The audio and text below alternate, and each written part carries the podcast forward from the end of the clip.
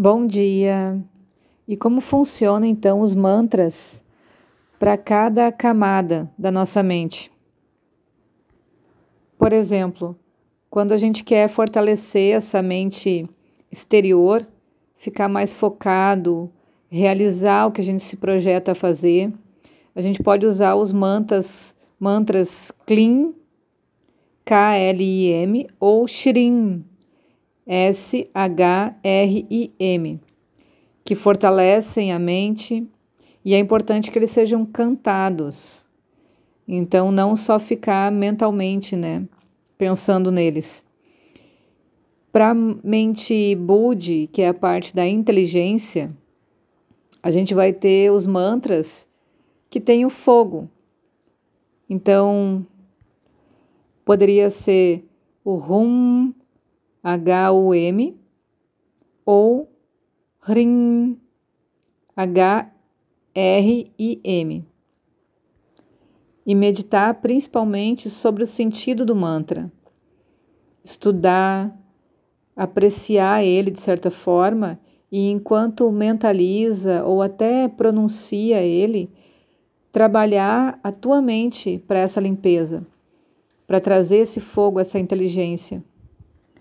Já os mantras que têm ar, éter e prana, eles são bons para nossa inteligência mais profunda lá no coração, Chita.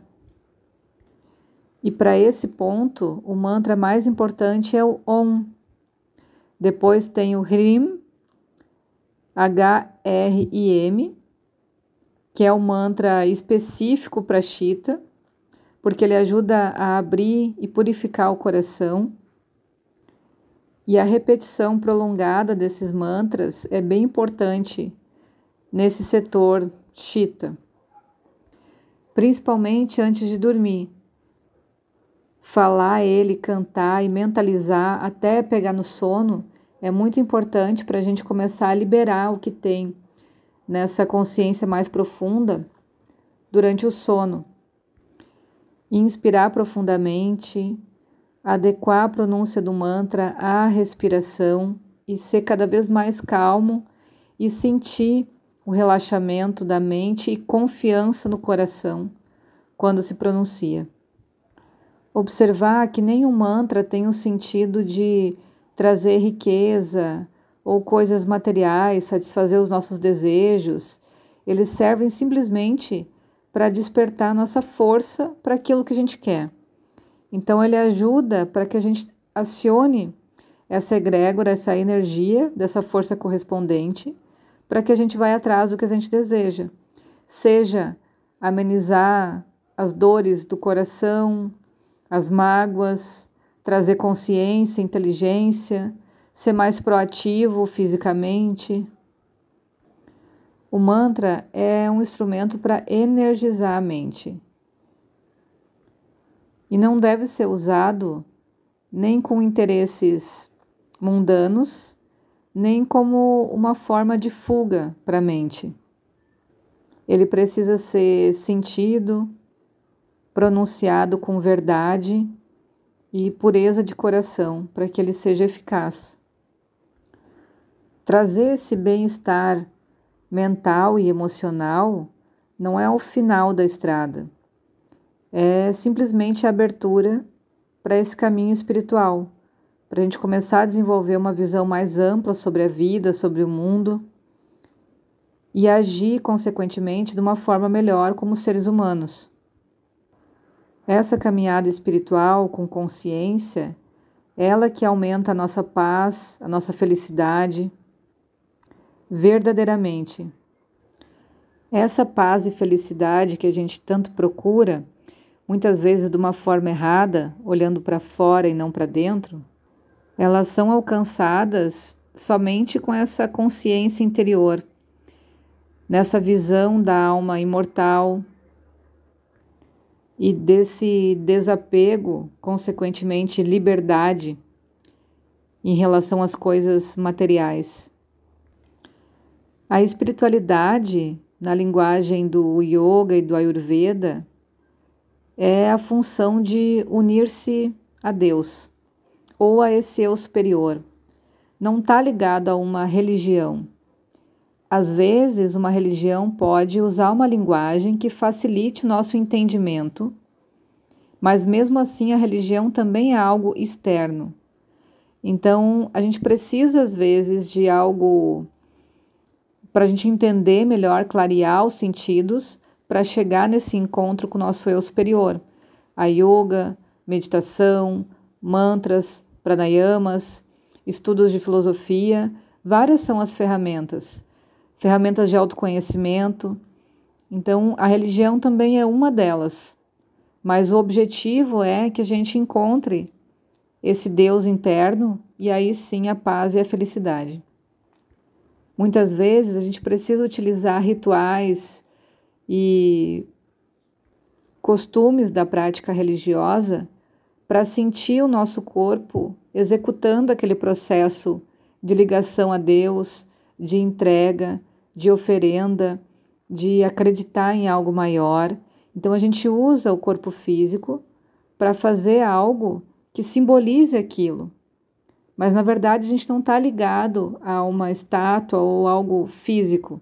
A gente simplesmente está querendo fazer isso com tanta ânsia, com tanta vontade, que os nossos olhos precisam enxergar que a gente está fazendo esse movimento.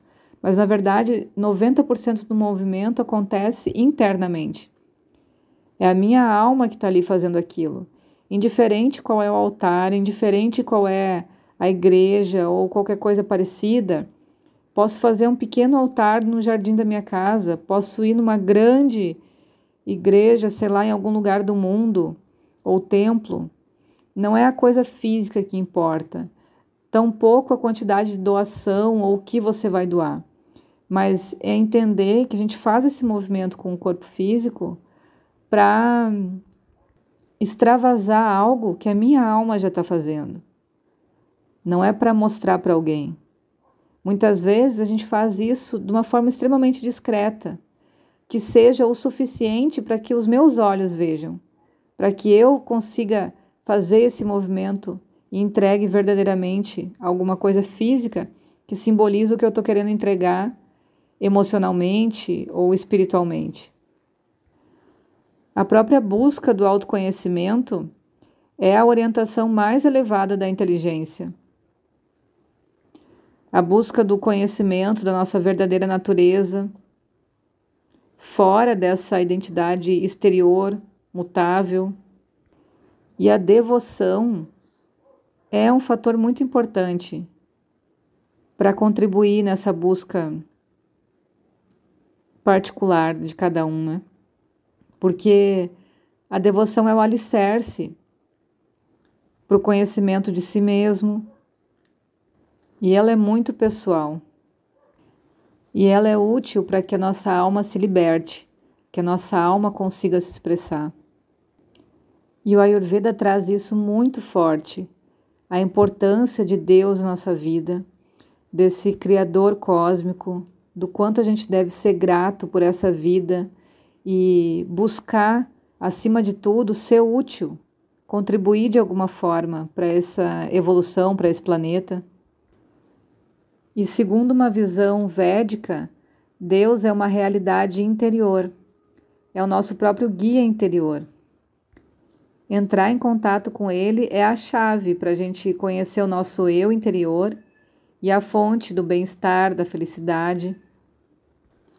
O Ayurveda vê Deus em tudo, nas pessoas à nossa volta, na gente mesmo, nas plantas, nos animais, nos elementos, fogo, terra, água e ar, tudo é manifestação do Criador. Tudo é manifestação divina e tudo deve ser louvado, honrado e principalmente respeitado. A maneira de entrar em contato com Deus é através da meditação, com a mente e o coração abertos. A vontade divina é a vontade da verdade e do desenvolvimento dessa consciência. Ela ajuda todos os seres que buscam o seu desenvolvimento, a sua evolução. Por isso que a devoção é um dos medicamentos utilizados pelo Ayurveda no trato com a mente, com a psicologia, com as emoções, e sempre se fala sobre qual é a prática religiosa, qual é o momento de meditação, sempre se fala disso quando se vai prescrever um tratamento para alguém, de tamanha importância que isso tem. Se você não está conectado a algo maior, você tem menos força para sair da onde você está. Um excelente dia para todo mundo. Beijo.